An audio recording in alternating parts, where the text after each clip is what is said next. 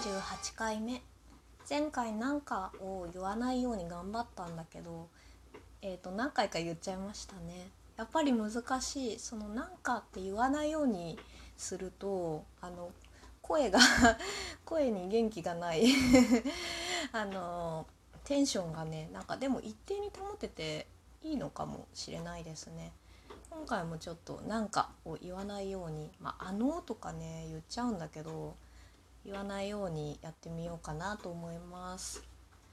好きな漫画というか流行ってるアニメの話で「鬼滅の刃」すごい流行ってますよね。テレビとかえっと芸能人とか YouTuber とかもすごいハマっているというかお話が多いですよね。私も最初アニメで知ってアニメの最初ぐらいって結構血もドバドバ出るしえっとしんどいなって思ってたんですけれどもしばらくして続き6話以降ぐらいかなあのえ、っと「鬼滅の刃」って名前が難しくって全然覚えられないんですけどキャラクターの名前が。あの山下大輝くんとか坂本真綾ちゃんのキャラが出てきたぐらいからぐらいからうんちょっと面白いなと思い始めてやっぱりその後の1617話アニメのその時ですねあの 内山聖輝くんの鬼がまあ本物の家族っていうのを探していて禰豆子と炭治郎のまあ仲を引き裂こうとしてまあ禰豆子を助けるために炭治郎がすごく頑張るんですよね。でその時にあの流れる音楽えっと「日の神神楽」でしたっけ？炭治郎がその内山聖輝くんの鬼って雲の糸か何かですごいギューって動きを止めるんですけれども炭治郎がそれでも禰豆子を助けたいみたいなね強い意志を持って頑張ってあの体を這わせるみたいなシーンでめちゃくちゃ感動しましたね。あれは本当にアニメならではというかその後原作も読んで原作も確かにあの人気が出るのは分かるというか面白いなとは思ったんですけれどもあのアニメのあのシーンは本当に感動しますね多分あのそれまでの流れとかを見てなくても あの話数のあのシーンだけで泣けるなってすごい思いましたね。花江くんの炭治郎の演技も良かったしなんかほんと花江くんの声はすごい強さがありますよね石の。あのいい子の方でも悪い子の方でも強い感じですよね。揺るがないというか俺はこう思うんだって言ったらもう何も揺るがない何も悩まないみたいな声であれ炭治郎の声が花江くんじゃなかったら 炭治郎かわいそうすぎて闇落ちするかあの何ですか？もうエネルギーをなくしてしまうんだろうなって思うぐらい強い声をしていて結構うんさすがだなって思いましたねキャスティングが。なんか松岡君とかだったら あのソードアートオンラインじゃないですけれどもあの一回闇落ちというかあのエネルギーなくすだろうなみたいなそれで周りの子が禰豆子とかが 助けてくれるんだろうなみたいな 印象がありますけど多分炭治郎はあの私原作コミックスでしか終えてないのであのどうなったかとかわからないんですけど炭治郎は多分初子貫徹というか、えー、無惨を無惨を倒すのか禰豆子を人間に戻すのかどうなるのか分かってないんですけれども、あのー、目的を果たすような主人公、まあ、主人公だから、まあ、何かしら終わり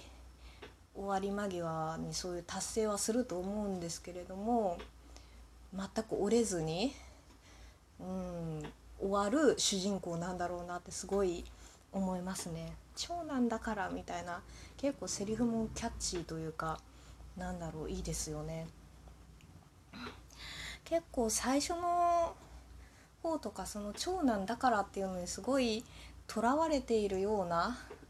風に見えて炭治郎の視点だけで最初は進んでたのでそういうなんか偏った思考というかねそうなのかなってちょっと思ったんですけれどもでもね他のキャラクター善逸とかあの えーと、ま、松岡君のキャラ あの子とかあ伊之助か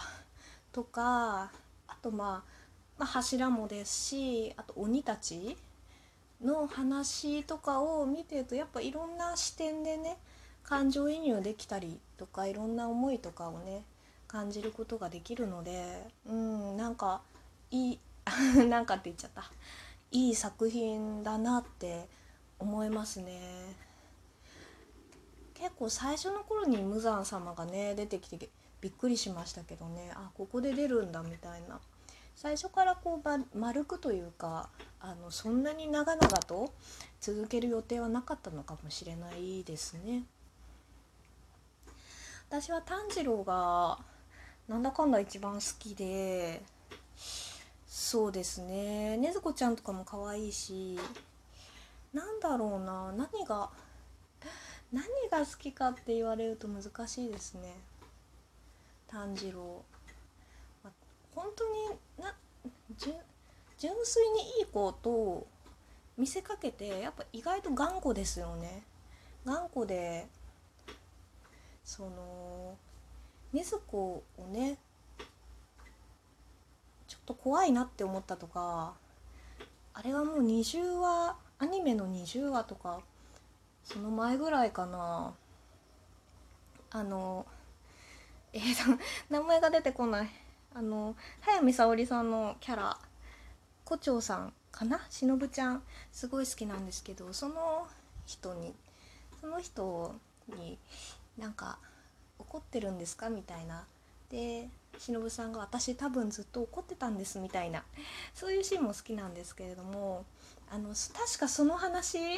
の後とかかな。なんか禰豆子寝ている禰豆子に対して炭治郎が自分の、えーと、目標というか思いを言うんですけれども炭治郎ずっとまあ禰豆子を人間に戻すためにっていうので戦ってきたけれども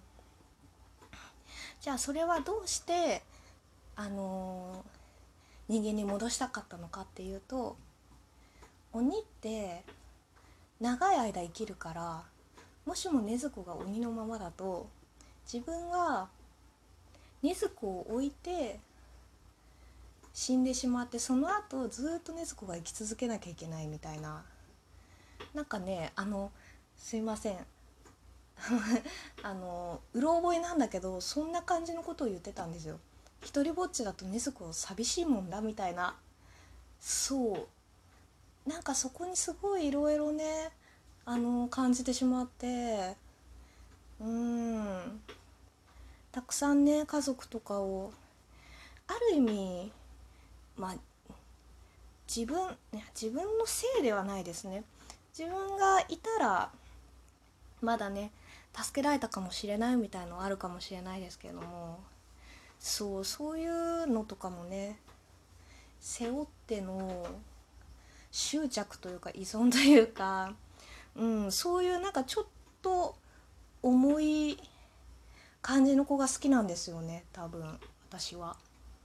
うん、まあみんなね可愛いですしねなんか有名なあの義勇さんのね生殺与奪の剣を他者に委ねるらってね あのシーンもいいですよね。あのシーンだけ見ると義勇さんってその桜井さんってちょっと思ってたより声高いかなって思ってたんですけどもうちょっとその芯のあるその厳しめの声の人が合うんじゃないかって1話とか最初の頃は思うんですけどだんだんまだアニメだと出てないけど多分そんなに出てないけどあでもそっか柱の中でねちょっとあのぼっちだとかいじられキャラだったりとかあと原作でどうやらなんかあの弟ポジションみたいな ポジションっていうのもあれですけどそうそういうのとかちょっとね天然さんみたいなところすごいキャストが合ってるなって思いましたね。あとねそうでも「鬼滅の刃」に関しては全然そのなんか不女子センサーが発動されないというかうん。そうあんまりだから同人とかも漁ってないし見てないですね。何が人気なんですかね。やっぱり柱が人気なのかな。うん。炭治郎ってねあの受けか攻めかってすごい悩むんですよね。